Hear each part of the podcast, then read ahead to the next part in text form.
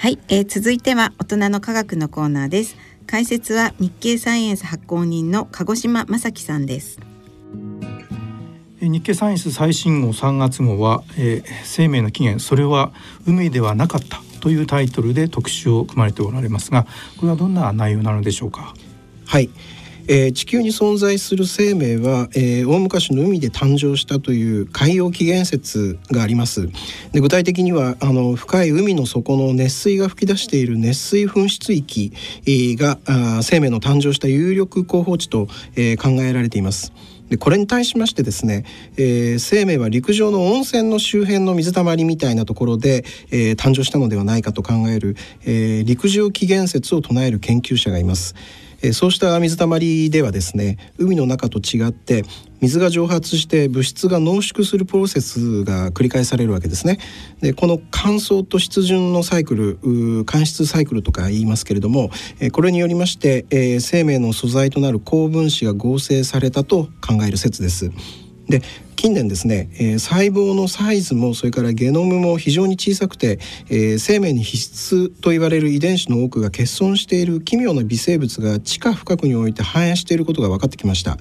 え、こうした生物はひょっとすると陸上で誕生した初期の生命の姿を今に伝える、まあ、生きている化石なのかもしれないというわけですそもそも生命の起源を海に求めるという仮説とは一体どのようなものでしょうか？えー、1977年、えー、潜水調査艇のアルビン号がですね、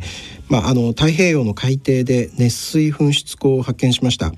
えー、その噴出口からはですね、えー、鉄や硫黄を含む鉱物とそれからメタンや硫化水素などのガスが噴き出していてですね、えー、周囲には原始的な細菌とチューブワームという、まあ、ハオリムシというんですけれども、え、こうした生物が生息していました。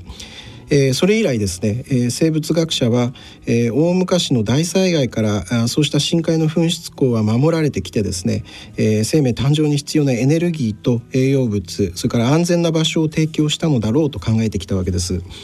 ところがですねこの海洋起源説にはまあ疑問が指摘されています、えー、一つはですね海には水が大量にあるということです。まあ、そういう環境ではですね生命誕生に必要な分子はすぐに拡散してしまいまして、えー、相互に作用して、えー、細胞膜であるとか、えー、原始的な代謝系といったものを形成することは不可能だっただろうと。今回の3月号で、えー、地上起源説を唱えているオーストラリアのニューサウスウェールズ大学バン・クラネンドンクアストロバイオロジーセンター長らは指摘しているところです。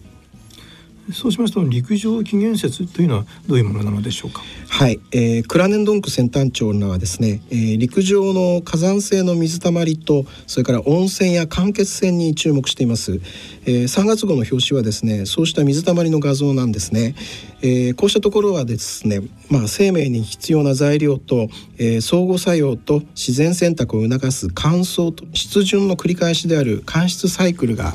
まあ、ありまして、えー、そうした環境で地球の生命は誕生したと考えています。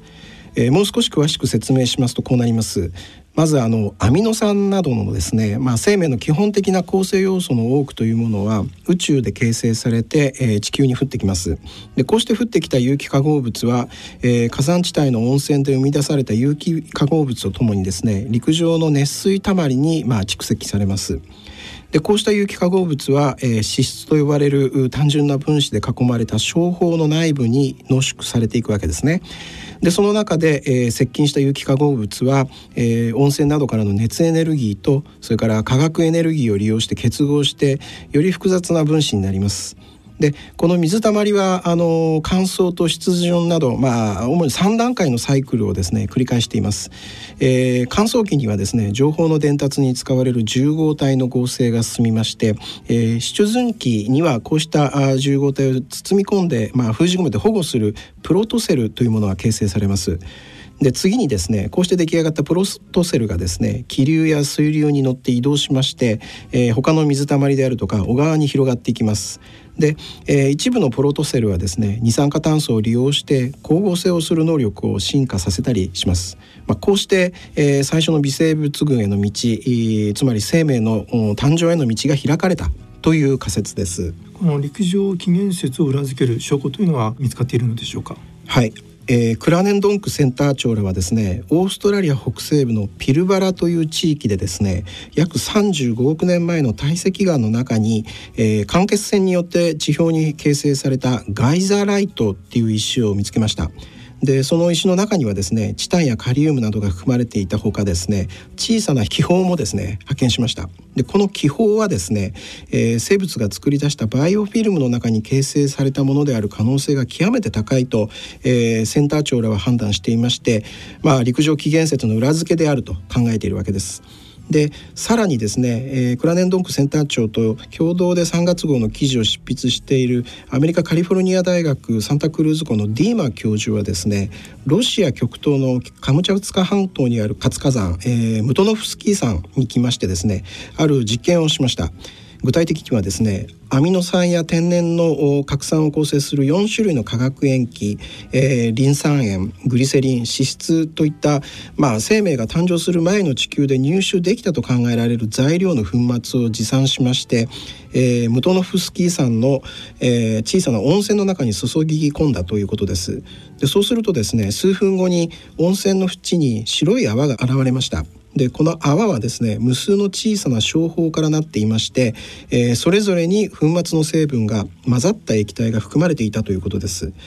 でディマ教授はですねこうした商法が水たまりの縁で乾いたらすで、ー、に近接している内容物同士が結合して、まあ、重合体になって、えー、最初の生命の足がかりになるのではないかと考えまして今度は実験室、まあ、研究室に戻りまして確認の実験をしました、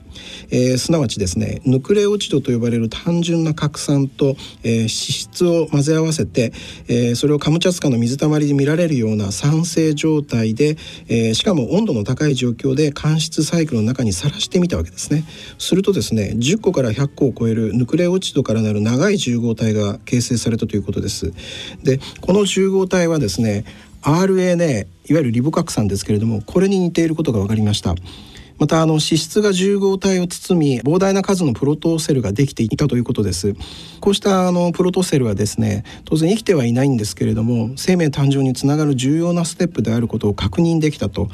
いうことですまこのようにですね陸上で生命が誕生したとする場合にですね必要な物質や環境について、まあ、研究成果が蓄積されているというわけです。えー、ところで生命が誕生した当時の生物に関する研究はどのような状況なのでしょうか？はい、えー、とても興味深い、えー、成果が報告されています。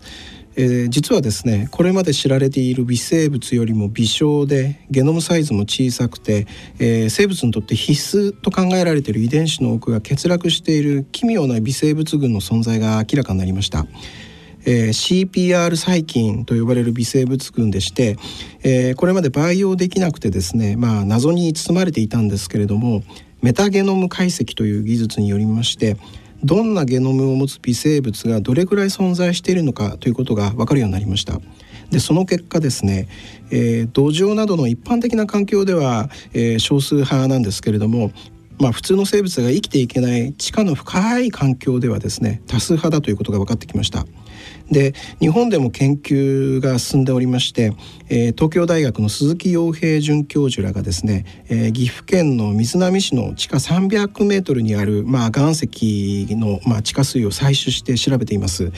で鈴木准教授が注目しているのはパークバクテリアという微生物でしてこれは CPR 細菌の一種であることが分かりました、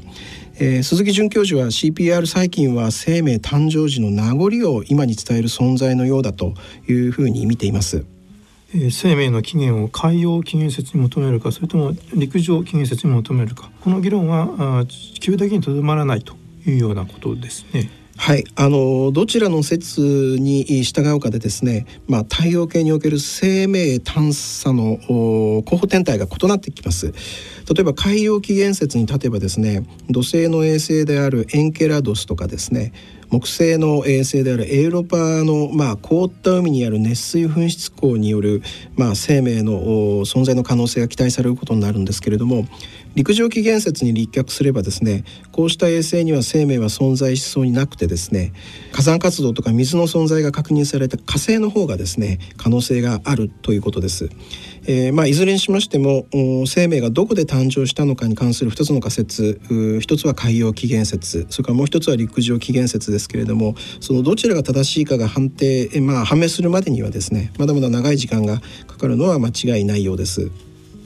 ありがとうございます。えー、さて、えー、次号2月24日発売の4月号はどのような内容なのでしょうか？はい、えー、注目が集まる量子コンピューターにつきましてですね、まあ、世界のトップを走る IBM や Google といったところの研究開発動向とそれから、えー、糖尿病の治療の新たな動きを紹介する予定です。